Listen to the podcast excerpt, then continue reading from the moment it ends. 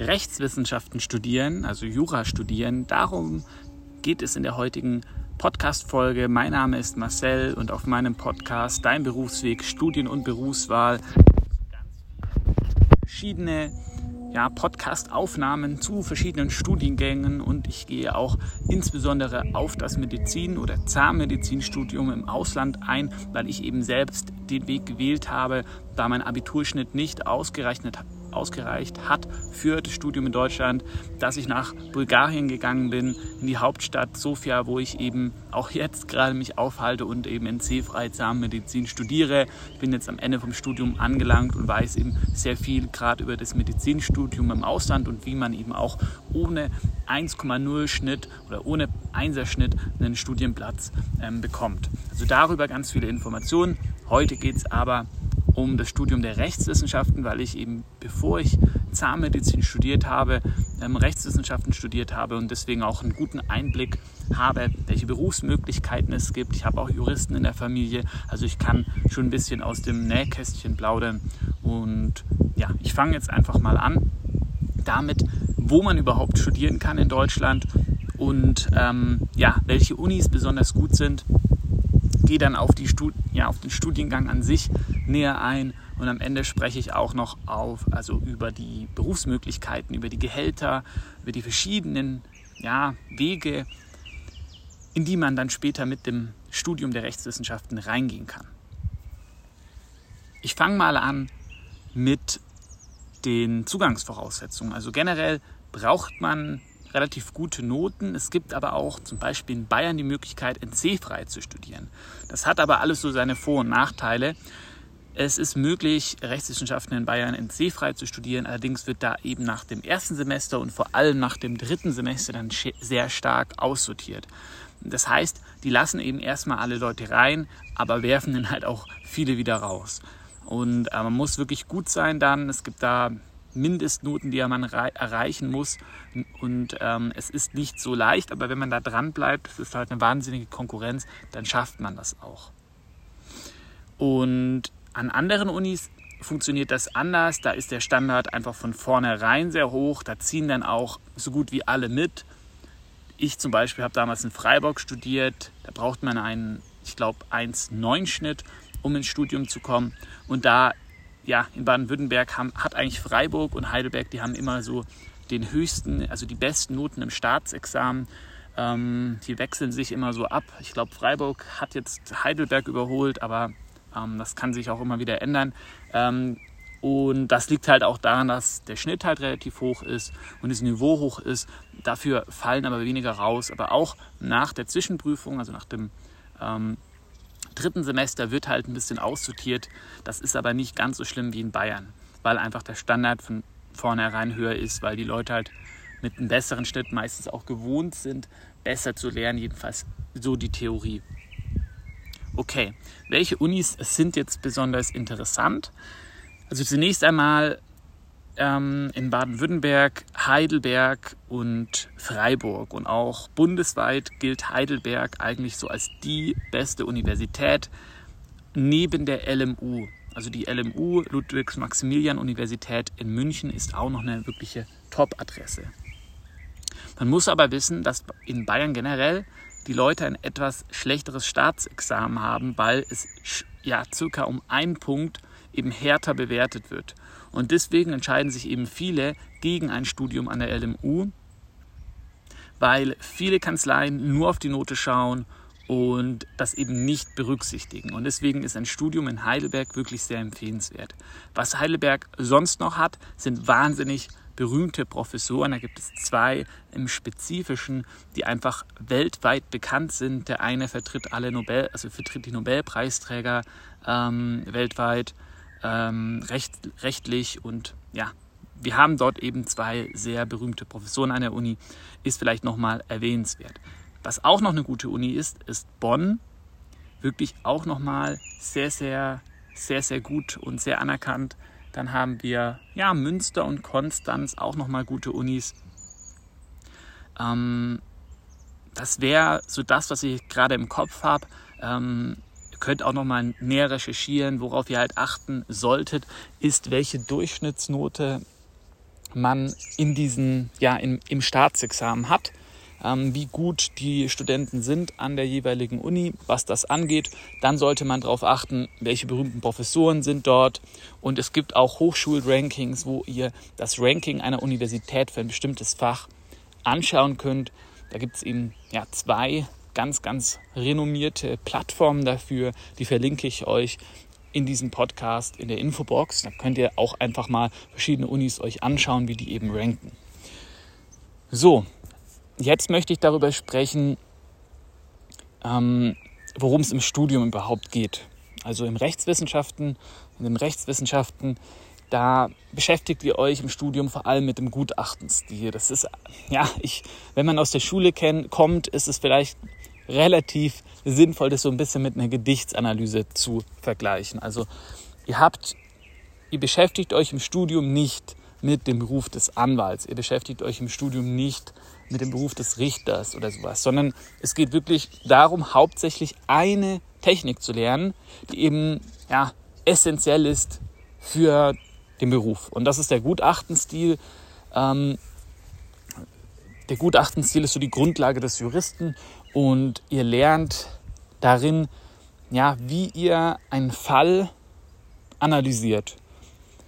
Und das ist ein bisschen wie so eine Gedichtsanalyse oder das ist das, was am nächsten rankommt, um es einem Schüler zu erklären. Also es ist einfach eine sehr strukturierte Herangehensweise, Arbeitsweise. Ähm, man bekommt einen Fall und muss diesen Fall dann quasi besprechen, begutachten und eben ja nach einer sehr strukturierten Weise niederschreiben.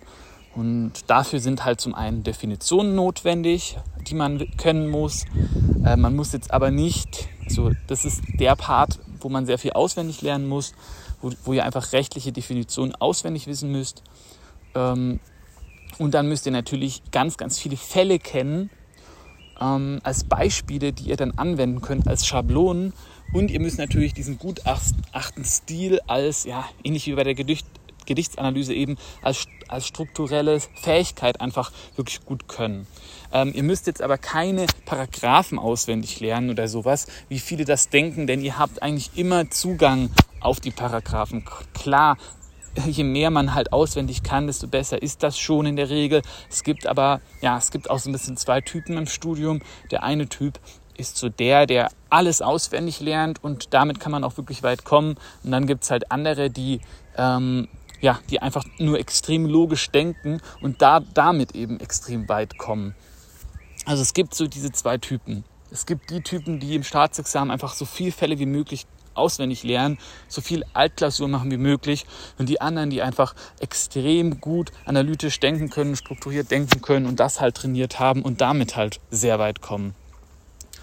Und ähm, ja, aber was viele halt so im Kopf haben, dass man die ganzen Rechtstexte auswendig kennen muss, das ganze bürgerliche Gesetzbuch. Nein, so ist es nicht. Also ihr habt eigentlich die ganzen, ja, die ganzen Gesetzestexte in den Klausuren im Staatsexamen zur Verfügung und könnt da einfach drin rumblättern. Ihr müsst halt natürlich wissen, wo was ist, aber ihr dürft sogar in den Büchern bestimmte Markierungen machen. Ihr dürft bestimmte, es ist natürlich reguliert, was ihr da reinschreiben dürft, aber ihr dürft da sogar Sachen reinschreiben. Also es geht im Jurastudium nicht darum, maximal viel auswendig zu lernen, sondern halt einfach ein richtig guter Jurist, also diese Fähigkeiten zu erlangen. Und die helfen dann auch in anderen Bereichen. Und gerade früher war dieser ja, Bereich eigentlich sehr geschätzt, äh, in Unternehmen auch. Dieses analytische, strukturierte Denken. Heute ist es so, dass tatsächlich weniger Juristen nachgefragt sind in der Wirtschaft. Also man stellt eigentlich keine Juristen mehr in der Unternehmensberatung an oder, oder weniger und halt auch weniger einfach so als Manager. Das ist nicht mehr in Mode, sage ich mal. Ähm, es war früher ein bisschen anders.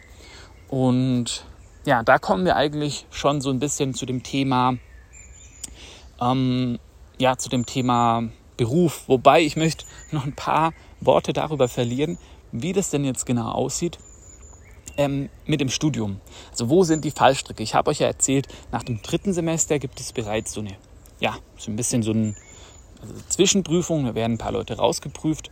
Ähm, und dann gibt es halt das erste Staatsexamen. Das erste Staatsexamen ist eine sehr, sehr große Prüfung, auf die ihr euch circa ein bis eineinhalb Jahre lang vorbereitet. Und es ist eine sehr, sehr psychisch belastende Zeit, weil ihr einfach wirklich jeden Tag, um ein Prädikatsexamen zu erreichen, acht Stunden lernen müsst und nur sonntags könnt ihr nicht lernen. Wenn ihr diese Zeit nicht einhaltet, werdet ihr kein Prädikatsexamen im ersten und auch kein Prädikatsexamen im zweiten Staatsexamen machen, was dann darauf folgt und eben genauso lernintensiv ist. Das ist eigentlich ziemlich garantiert. Also ihr müsst dieses Lernpensum durchhalten. Wenn ihr das schafft, dann könnt ihr auch eure, euer Prädikatsexamen erhalten. Also eine gewisse Punktzahl, das sind acht Punkte, die ihr erreichen solltet. Ähm, neun Punkte umso besser. Ähm, ja, es, es gibt auch noch mit sieben Punkten Berufschancen und äh, natürlich, wenn man zehn, also ab neun Punkten, äh, ab neun, zehn, elf, zwölf Punkten habt ihr eigentlich alle Möglichkeiten offen. Also ihr könnt alles machen, was ihr wollt. Nach dem Studium geht man aus dem Studium, das ist jetzt vielleicht ein ganz guter fließender Übergang in die, ins Berufsleben. Ja, wenn ihr ein Prädikatsexamen erreicht habt, dann geht ihr aus dem Studium raus mit euren neuen Punkten und alle kommen auf euch zu. Also die, ähm, die Kanzleien rufen euch an, die recherchieren eure Nummer, informieren sich, stehen, äh, stehen an der Uni vor euch, suchen euch, laden euch zum Essen ein. Verschiedene Großkanzleien werden euch einladen, aber ihr werdet eventuell auch Angebote bekommen ähm, für die Ausbildung zum Richter. Also es gibt da dann wirklich alles steht euch offen. Ihr könnt alles machen. Wenn ihr die Punktzahlen nicht habt, wird es aber verdammt eng. Also gerade gibt es so einen Mangel an Richtern und da akzeptiert man dann auch ein bisschen schlechtere Noten, weil halt die meisten mit diesen Prädikatsexamen, die man eben auch für die Richter- und Staatsanwaltspositionen sich wünscht, ähm, die wollen lieber in die Wirtschaft, weil sie da halt ein Vielfaches davon verdienen. Und deswegen ist es da immer so ein bisschen schwierig. Das heißt, da kann man vielleicht mit einer bisschen schlechteren Note noch reinkommen. Also man muss halt wirklich wissen beim Jurastudium, es ist das lernintensivste Studium, das es gibt. Also es gibt kein Studium, wo ihr so krass viel dahinterher sein müsst. Klar, es ist einfach und entspannt, eine schlechte Note zu schreiben. Aber anders als in fast allen anderen Studiengängen habt ihr mit schlechten Noten wirklich gar keine Chancen. Also ich kenne selbst wirklich häufig, fragt mal die Taxifahrer, was sie studiert haben, wenn sie studiert haben. Und meistens haben sie Rechtswissenschaften studiert. Ich kenne auch, ich habe als Student nebenher ja, gejobbt eine Weile ähm, und die Besitzerin der Gastronomie, die hatte so eine kleine Gastronomie, die hat auch Jura studiert, aber die hat halt keinen Job bekommen. Und das ist mir während meinem Studium immer häufiger begegnet, solche Leute. Also es geht beim Rechtswissenschaften, Rechts, beim Studium der Rechtswissenschaften nicht darum, jetzt einfach nur das studiert zu haben. Das ist sogar total fatal. Also es gibt nichts Schlimmeres, als mit knapp bestanden zu haben und das zweit, erste und zweite Staatsexamen knapp bestanden zu haben und halt teilweise acht Jahre studiert zu haben oder sagen wir mal im günstigsten Fall sechs und danach halt gar keine Berufsmöglichkeiten zu haben, weil dann ist es halt auch total spät und fast unmöglich irgendwie umzuschulen. Und das sind halt die Fallstricke, die ihr kennen müsst. Also ihr wisst, müsst schon wissen, dass ihr halt, dass es ein Marathon ist, dass ihr extrem viel lernen müsst und dass ihr nur mit einem Prädikatsexamen heute noch Möglichkeiten habt. Denn das Rechtsgebiet schrumpft.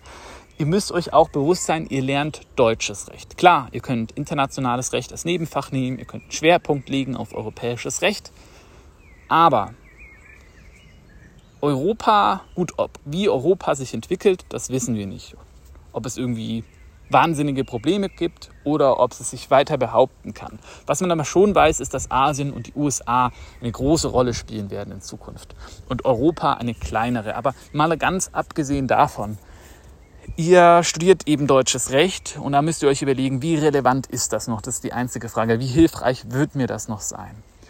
Ähm, und dann müsst ihr euch überlegen, ja, also nach Zukunftsprognosen von Zukunftsforschern sieht es nicht besonders rosig aus. Also die Rechtswissenschaften ist ein Gebiet, was extrem stark weg, ja, automatisiert wird durch eben Software.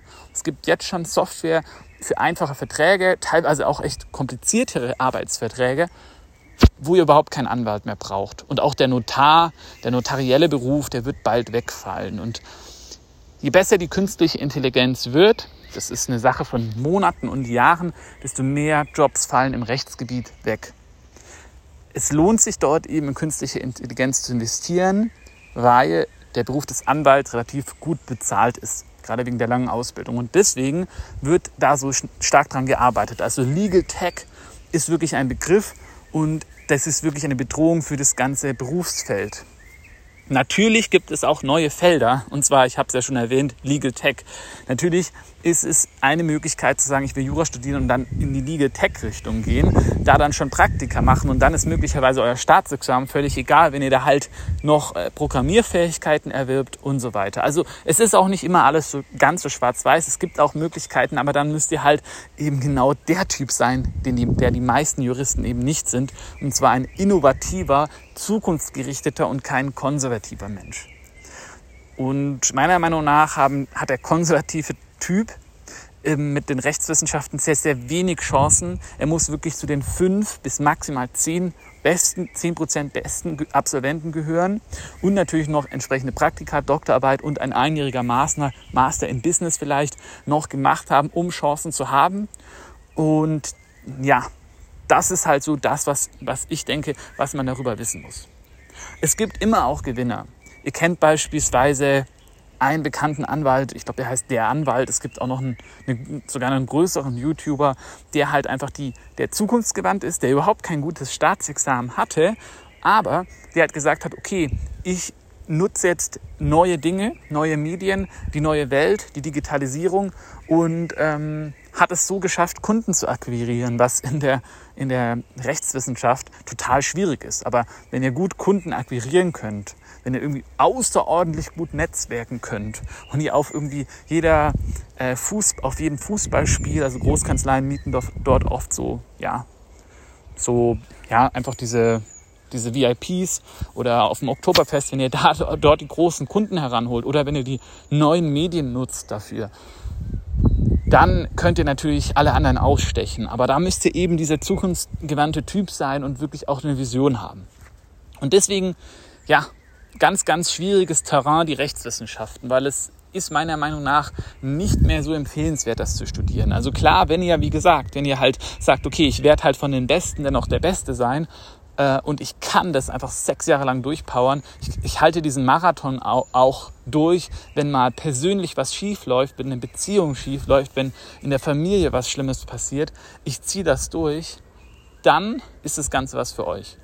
Wenn ihr sagt, ich war eigentlich in der Schule schon eher so im Mittelfeld oder im oberen Mittelfeld, ich bin nie automatisch oder nie gerne der Beste oder ich war noch nie im Sport oder sowas einfach immer der Beste, dann würde ich es euch eher nicht raten, weil die Wahrscheinlichkeit, dass ihr euch ändert, ist nicht so hoch und es ist ein großes Risiko, das dann einzugehen, weil es halt anders wahrscheinlich nicht gut klappen wird.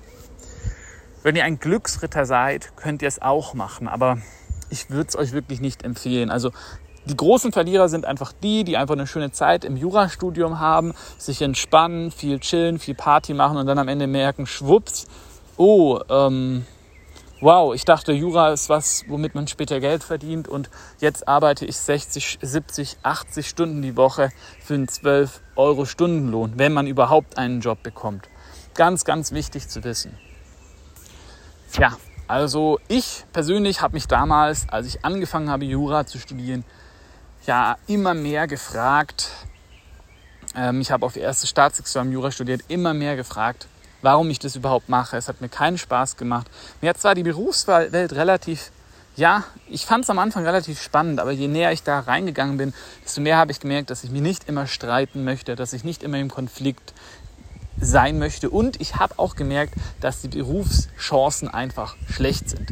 Ich habe dann relativ viele Zanis kennengelernt, gemerkt, hey, was die machen, ist so cool.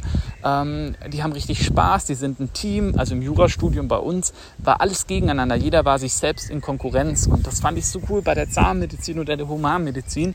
Und habe dann gemerkt, wow, und da muss ich einfach nur gut sein, aber ich muss nicht der Beste sein. Also ich muss einfach im Studium durchkommen und ähm, ich habe danach, steht mir die ganze Welt offen.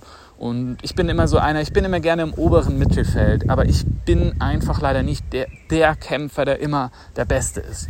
Und das ist dann halt total gut, weil ihr halt, wenn ihr im Medizinstudium seid, total mitgezogen werdet, voll gepusht werdet, weil meistens ist es, meistens orient, wir Menschen sind einfach, wir orientieren uns an unserem Umfeld. Wir sind die Summe der fünf Menschen, mit denen wir uns umgeben. Und das ist auch im Jurastudium so interessant. Die, die gut sind, haben ein Umfeld, die halt mega gut sind. Und im Medizinstudium sind alle gut. Und da könnt ihr euch dann, da werdet ihr euch dann automatisch irgendwo einordnen. Oben, unten, Mitte.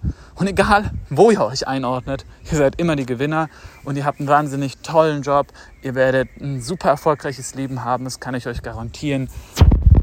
Ist auch hart, aber ähm, am Ende des Regenbogens wartet eine Schüssel Gold mit ganz viel Dankbarkeit der Patienten, mit tollen Berufsaussichten, mit ganz viel Sicherheit. Und das war für mich dann so der ausschlaggebende Punkt. Es hat einfach alles gestimmt. Beim Zahnmedizinstudium hat für mich alles gestimmt, sowohl irgendwie ja, die Erfüllung, also irgendwie was zu machen, was Sinn gibt, sinnstiftend, keine Entfremdung durch den Beruf. Viel, viel Geld verdienen ist nach wie vor finde ich ein sehr wichtiges Tabuthema, das ich auch hier auf meinem Podcast, aber auch auf YouTube einfach brechen möchte. Ich finde, Geld ist wichtig. Ich selber komme nicht aus einer reichen Familie und ich möchte meine Träume auch finanziell verwirklichen können. Sprich, ich möchte später mal ein eigenes Haus haben. Dafür braucht man halt heutzutage einfach unfassbar viel Geld, weil die Immobilien krass teuer sind. Und ich habe das auch schon mitbekommen, dass natürlich jeder denkt, ich, Geld ist nicht wichtig, aber die meisten Leute stellen sich auch vor, dass sie später schon mal ein Haus haben, einen Garten haben, ähm, ja, vielleicht sogar privat versichert sind oder sowas oder dass sie halt einfach einmal im Jahr in Urlaub fahren können, aber und vor allem, dass sie halt nicht in Armut altern. Die Tatsache ist aber, dass die meisten Menschen in, in Armut altern, dass die meisten Menschen nicht jedes Jahr in Urlaub fahren können und dass nur ja, fast keiner sich aus dem, was er verdient, heraus ein Haus kaufen kann. Und ich möchte das aber. Und ich finde, das, das, ist auch nicht zu viel verlangt vom Leben. Und ähm, dadurch, dass ich eben von den Eltern heraus einfach nicht irgendwie jetzt Geld mitbekommen habe, ist Geld für mich Sicherheit. Es nimmt mir Angst aus meinem Leben. Und ähm, ja, es hilft mir halt auch mal Träume zu verwirklichen, sprich auch vielleicht mal eine Weltreise machen zu können. Auch mal zu sagen, nee, für diesen Arbeitgeber arbeite ich nicht. Ich werde hier schlecht behandelt, ich werde gemobbt, ich kann auch einfach mal drei Monate lang oder sechs Monate lang ohne Job um die, über die Runden kommen. Ich kann meinem Kind vielleicht auch mal einen Sprachkurs nach England finanzieren. Vielleicht auch ein bisschen Nachhilfe finanzieren. Ich kann vielleicht auch mal, wenn ich Kinder habe, ein bisschen Entlastung in die Familie bringen, damit die Familie nicht auseinanderbricht, so wie ich das während meinem England-Aufenthalt äh, mitbekommen habe, wo die Eltern sich getrennt haben, weil die Arbeitslast im Krankenhaus als Krankenschwester und als ja, Dönerbudenbetreiber einfach zu groß war und der ganze finanzielle Druck so schlimm war, das Haus abzuzahlen, dass die Beziehung und die ganze Familie daran zerbrochen ist. Und das waren halt alles so Erlebnisse, wo ich gemerkt habe, okay, ich finde, Geld ist wichtig und ich bin auch der Meinung, dass Geld halt absolut nichts Schlechtes ist. Geld ist für mich ähm, etwas sehr, sehr Positives und ich glaube, dass wenn man etwas Schlechtes damit assoziiert, dass es sehr, sehr schlecht auf einen zurückfällt. Also ich denke, dass wenn man, ja, wenn man Geld als etwas Dreckiges oder Schmutziges sieht, dann steigt irgendwie das Risiko, dass man irgendwie kriminelle Absichten hat, weil man halt einfach eine negative Einstellung zu diesem Geld hat. Und ähm, ich denke, es ist sehr wichtig, Geld als etwas Positives zu sehen, denn ich glaube, ja, ich glaube, dass wir so das Ganze auch positiv anziehen, auf eine positive Art. Ähm, und ja, das ist vielleicht jetzt ein bisschen off-topic, aber ich denke, es ist sehr wichtig, sich, dass ihr euch da mal auch Gedanken drüber macht, weil viele Leute einfach schon grundauf so eine ja, schlechte, schlechte Einstellung dazu haben. Also gerade viele nennen das Wort Geld Kohle. Ja, Finde ich ganz, ganz schlimm. Kohle ist eigentlich schmutzig. Ja, wenn man Kohle angefasst hat in den Bergwerken, dann hatte man halt schwarze Hände und ähm, ja, man assoziiert damit einfach was sehr, sehr Negatives. Und ich denke, so, so, so eine negative Geldweise zu Geld zieht halt weder Geld an, ähm, noch führt es dazu, dass halt Geld als etwas betrachtet wird, was resultiert daraus, dass man anderen Menschen hilft. Aber nur so kann man Geld legal verdienen. Und deswegen ist die negative Betrachtungsweise für Geld etwas, was eher ja, anderen Leuten Geld wegnehmen, weil es was Schlechtes ist. Geld irgendwie Kohle machen, Kohle irgendwie, ja, irgendwie raffen oder sowas. Also ganz viele negative Sachen dann ins Leben ruft. Das ist jedenfalls so ein bisschen meine Meinung. Und ja, zum Geld. Und jetzt möchte ich noch darüber wieder zurückkommen und zwar zu den verschiedenen Berufsmöglichkeiten. Also, ich habe ja darüber gesprochen, ähm, dass man Richter, Staatsanwalt werden kann und dass man in einer Großkanzlei arbeiten kann ähm, als Jurist, als Anwalt. Und genau, also man kann halt entweder in der Kanzlei arbeiten, da gibt es eben kleine, mittlere, große Kanzleien, es gibt auch Boutiquen, also super kleine, super ja, powerful. Ähm, Gerade in dem Wirtschaftsbereich gibt es eben so super kleine, mega elitäre äh, Boutique-Kanzleien. Also das sind so die verschiedenen Typen. Es gibt dann halt verschiedene Rechtsgebiete. Ähm, viele junge Leute wollen ins, ja, ins Gesellschaftsrecht gehen, also Unternehmensrecht quasi, und interessieren sich stark dafür. Und ähm, ja, ähm, gerade die besten Gehälter, die besten Verdienstmöglichkeiten sind eigentlich dort. Es gibt da noch ganz andere Rechtsgebiete als Anwalt, wie zum Beispiel ja, ähm, ja, die, das Aktienrecht, das Strafrecht. Ähm, also solche Gebiete sind halt noch relativ interessant oder halt ja, noch Beispiele, die ich jetzt einfach noch erwähnen kann. Was auch noch ein Gebiet ist, äh, was jetzt vielleicht ganz spannend ist, ist das öffentliche Recht. Also da arbeitet man dann vielleicht eher beim Staat, als Beamter möglicherweise auch. Und ähm, genau, also es gibt verschiedene Rechtsgebiete, auf die ihr euch spezialisieren könnt. Ihr könnt auch super spezialisiert sein, was halt vielleicht auch noch empfehlenswert ist, wenn ihr euch selbstständig macht und vielleicht nicht so ein gutes Staatsexamen hat, habt. Ich nehme mal jetzt ein Beispiel, ähm, japanisches Aktienrecht oder singapurianisches Aktienrecht. Ja, da seid ihr dann wahrscheinlich die einzigen Experten und könnt damit dann wahrscheinlich auch einen extrem hohen Stundenlohn aufrufen und euch irgendwie auch behaupten können während eurer Karriere als Anwalt. Also es gibt eine riesige Fülle an verschiedenen Rechtsgebieten. Es gibt zum Beispiel auch das Studien, die Studienplatzklage oder ähm, ja, das Recht äh, der Universitäten und das Recht der Studenten darin. Also man kann sich wirklich auf viel viele Gebiete spezialisieren, auch innerhalb des Strafrechts beispielsweise, auf bestimmte Delikte, ähm, auf Familienrecht, auf Scheidungsrecht. Also es gibt so viele ähm, verschiedene Rechtsgebiete, auf die man sich letzten Endes spezialisieren kann als Anwalt. Aber letzten Endes ist Arbeit als Anwalt halt fast immer in einer Kanzlei, außer ihr seid intern in einer juristischen Abteilung bei einem Unternehmen. Diese Möglichkeit gibt es auch noch. So, also Anwalt, entweder in der freien Wirtschaft, in der Kanzlei oder intern in einem Unternehmen in der freien Wirtschaft. Aber ihr könnt auch beim Staat arbeiten, zum Beispiel in der Verwaltung von einer Stadt, von einer Gemeinde oder von, ja, von der Bundesregierung.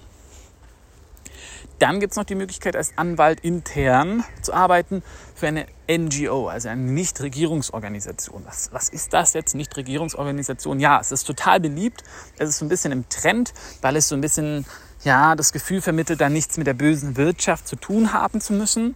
Äh, zum Beispiel bei Amnesty International, bei Human Rights Watch zu arbeiten oder anderen Hilfsorganisationen oder einfach anderen nichtstaatlichen Organisationen, die nicht profitorientiert sind. Was viele nicht wissen, ist, dass diese Organisationen eigentlich immer profitorientiert sind, denn ohne Geld kann die Organisation ja nicht laufen. Also es ist im Endeffekt genau das Gleiche. Ähm, und es gibt auch staatliche Regulierungen. Beispielsweise bei Human Rights Watch war ich mal in New York und ich habe die Frage gestellt, ähm, inwiefern eigentlich die USA das Tun und Machen der Agentur überwacht, weil sie ja in der USA sitzen. Und da kamen dann sehr eindeutige Aussagen, die aber trotzdem halt indirekt waren das natürlich schon, dass man gar nicht weiß, natürlich, was die USA mitbekommt, was dort passiert. Und es, ja, es ist halt schon offensichtlich, dass es natürlich Interessenseinflüsse gibt. Also bei den Nichtregierungsorganisationen gibt es einen gewissen Trend. Viele junge Juristen wollen das machen, wollen da rein. Es ist auch sehr umkämpft, weil viele damit irgendwas assoziieren, was meiner Meinung nach in Wirklichkeit gar nicht unbedingt so toll oder so ist, wie es scheint.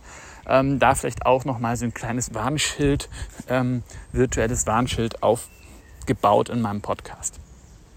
Welche Möglichkeit gibt es sonst noch?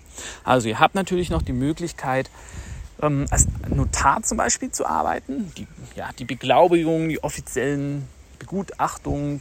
Ihr könnt auch als Patentanwalt zum Beispiel arbeiten. Ihr könnt als Diplomat arbeiten. Das ist natürlich umso schwerer. Also auf einen Platz bewerben sich ca. 5000 ja, Mitbewerber und ähm, ihr müsstet vielleicht, also ein Jurastudium ist ein gutes Grundstudium, um Diplomat zu werden, in den diplomatischen Dienst zu gehen. Das ist quasi ein staatlicher Dienst, wo man dann alle, ich glaube, zweieinhalb Jahre äh, den Standort wechselt und so eben in verschiedenen Hauptstädten der Welt lebt oder leben muss. Ähm, man verdient eigentlich ganz gut, also nicht übermäßig viel, aber ich glaube 5000 Euro brutto verdient man.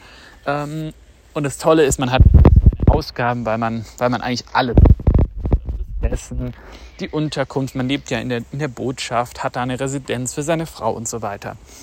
Es gibt auch Gefahren zu stark, wenn ihr in ein Risikogebiet kommt.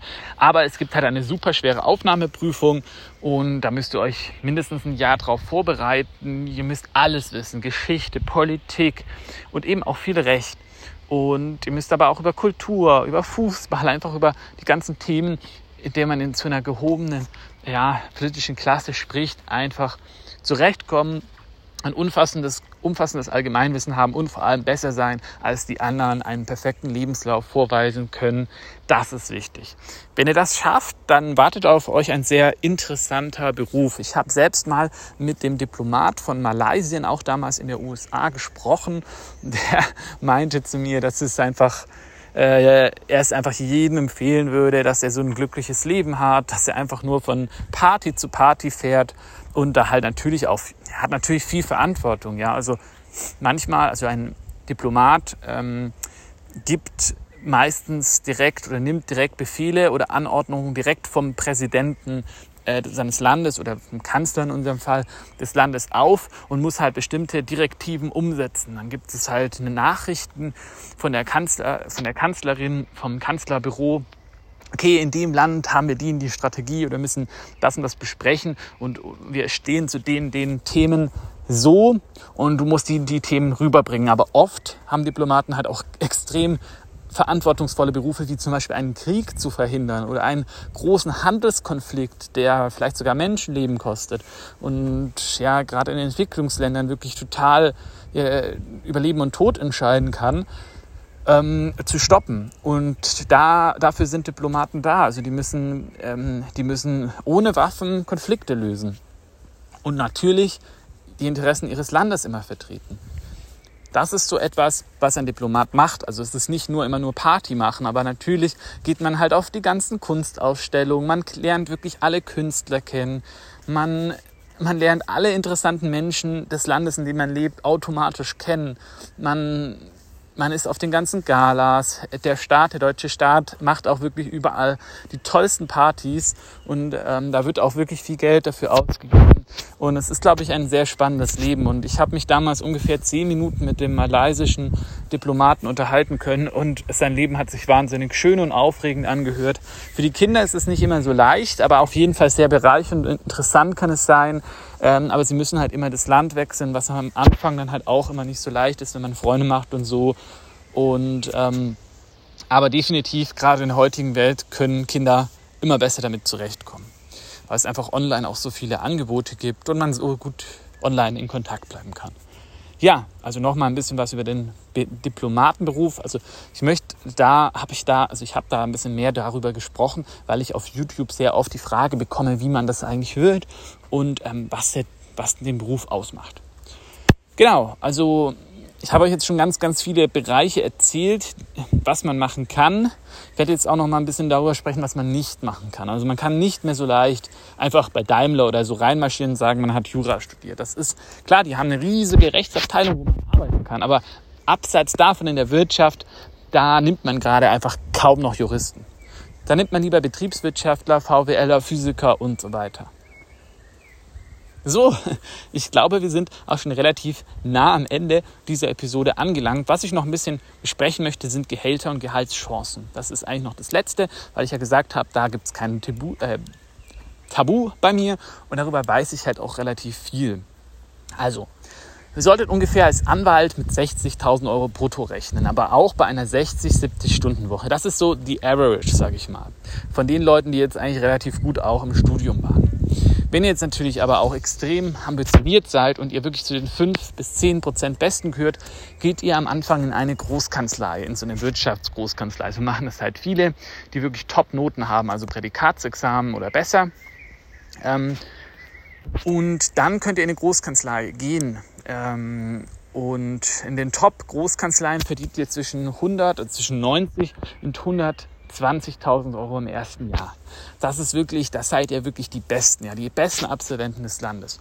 Und dann wird man da halt ziemlich verheizt. Also 400 Euro die Stunde wird abgerechnet, ihr bekommt aber nur, keine Ahnung, ungefähr 90 oder 80 die Stunde, aber ihr arbeitet halt 70, 80 Stunden die Woche. Und das halten die meisten drei Jahre aus. Die, die Creme de la Creme, die dann wirklich sagt, okay, ich möchte gar kein Leben haben und das durchziehen, die schaffen es länger und die werden dann Associate, also am Anfang äh, Associate, äh, Associate, wie heißt es nochmal? Ich, mit den Begrifflichkeiten kenne ich mich jetzt nicht mehr ganz so gut aus, aber ihr seid dann halt eine Rangstufe höher ähm, und ähm, dann äh, verdient ihr halt noch mehr und dann die aller, aller, allerwenigsten schaffen es dann Partner zu werden in solchen Kanzleien und dann, wenn man es geschafft hat, Partner zu werden in so einer Großkanzlei, ähm, dann aber natürlich auch immer sein ganzes Leben lang 80 Stunden die Woche und geht auch sehr spät in Rente meistens, weil man halt außer dem Berufsleben eigentlich keine sozialen Kontakte mehr hat. Viele haben dann auch nicht mehr so Kontakt zu ihrer Frau oder so. Viele also sehen ihre Frau selten, aber man verdient halt wirklich in den besten Kanzleien schon Millionen. Ob sich das halt lohnt und ob das nicht auch auf einem anderen Weg geht, ein glückliches Leben zu führen und trotzdem viel Geld zu verdienen, das ist einmal dahingestellt. Aber man kann dann schon sehr viel Geld verdienen. Also zum Beispiel als Anwalt, äh, als Partner in einer groß, großen Top-Wirtschaftskanzlei kann man schon dann auch zwei Millionen Euro im Jahr verdienen. So. Ähm, so viel zum Gehalt in der Großkanzlei. In der normalen Kanzlei jeglichen Rechts solltet ihr aber auch mit 60.000 Euro schon so rechnen können. Viele Anwälte verdienen auch natürlich auch weniger, wenn sie schlechtere Noten haben und im öffentlichen Dienst verdient man natürlich noch mal weniger. Als Notar verdient man ebenfalls gut, aber die haben auch große Gefahr, eben von der Digitalisierung äh, wegrationalisiert zu werden. Und ja, was könnte ich euch noch erzählen über den Anwaltsberuf? Ähm, ja, Topgehalt 120.000 Euro im ersten Jahr, ähm, Durchschnitt 60.000 Euro im Jahr als Jurist. Und natürlich die, die schlechteren, ja, das untere Drittel oder untere, ja, untere, die untere Hälfte fast schon, die findet häufig keinen Job, also über 2.000, 3.000 Euro brutto. Also es geht wirklich darum, dass halt die, die, die krassen Leute ganz oben wirklich Millionen verdienen und der, der durchschnittliche Anwalt eigentlich wenig und dadurch kommt irgendein hoher Durchschnittsbetrag zustande, aber nicht, weil halt wirklich die, die meisten 60.000 verdienen, sondern nur, das ist halt wie gesagt nur eine statistische Zahl, nur ein Durchschnitt. Ganz anders als zum Beispiel bei den Ärzten, wo wirklich eigentlich alle Ärzte schon gut verdienen. Es gibt eigentlich kaum eine Praxis, egal welche Fachrichtung, egal ob Human- oder Zahnmedizin, die halt unter 100.000 Euro Reinertrag hat, bei einem ja, ähnlichen oder geringeren Zeitaufwand als die eines Juristen. So, ich denke, Bin ich endgültig am Ende angelangt. Vielen, vielen Dank fürs Zuhören. 38 Minuten Content. Ich konnte euch wirklich viele Einblicke geben. Natürlich müsst ihr trotzdem nochmal selbst recherchieren. Ihr könnt auch auf meinem YouTube-Kanal nochmal Videos zu diesem Thema anschauen. Aber ich denke, ihr habt einen Überblick, einen Eindruck bekommen und ich hoffe, ihr verzeiht es mir, dass ich natürlich hier selbst voreingenommen bin, weil ich das selber das Jurastudium abgebrochen habe. Ich will es auch keinem ausreden, aber ich möchte halt nur wissen, dass ihr ja, dass ihr euch da in eine Domäne, in eine Branche begibt, die nicht vor dem Aussterben bedroht ist, aber deutsches Recht, also nationales Recht und nicht internationales Recht, nationales Recht an sich hat weniger Bedeutung in einer globalisierten Welt als früher. Und dazu kommt noch, dass halt die künstliche Intelligenz wirklich den Rang abläuft. Also Software äh, ist die Zukunft. Künstliche Intelligenz ist die Zukunft der Rechtswissenschaften und man wird einfach noch viel weniger Juristen benötigen. Es werden sowieso staatlich einfach zu viele aus, ähm, ausgebildet. Da könnt ihr jetzt auch vielleicht nochmal sprechen, warum ist das eigentlich so? Warum gibt es zu wenig Mediziner und zu viele Juristen? Ja, weil das ähm, Medizinstudium ist das teuerste. Also gerade Zahnmedizin ist das teuerste bei 200.000 Euro ähm, Kosten für den Steuerzahler und Rechtswissenschaften kostet fast nichts, weil es einfach, ja, es ist einfach super günstig, weil ihr da einfach ja einfach nur Bücher braucht und einen Professor und dann habt ihr das Problem eigentlich gelöst. Und ähm, ihr braucht einfach nur eine Bibliothek und einige Professoren an Gehältern und sonst kein Equipment. Die Bücher schaffen sich auch meistens Studenten selbst an, die meisten und die Unterlagen. Und die Professoren verdienen halt auch noch einen Großteil der Gelder mit den Büchern, die sie verkaufen, anders als in der Medizin, sodass da die Gehälter halt wirklich auch gerade bei den Dozenten extrem niedrig und mickrig ausfallen. Also 12 Euro Stundenlohn für einen Dozenten der Rechtswissenschaften ist völlig normal. Und ja, das solltet ihr halt alles mit bedenken. Also nur weil viele Studienplätze angeboten werden, heißt es nicht, dass es einen Bedarf gibt. Leider nicht. Es werden wirklich viel zu viele. Ähm, es gibt eine Anwaltsschwelle äh, beziehungsweise Juristenschwämme und es werden einfach viel zu viele ausgebildet. Und das ist halt ein Problem. So, und damit möchte ich mich verabschieden. Ich hoffe, wie gesagt, ihr verzeiht es mir, dass ich da ein bisschen voreingenommen bin.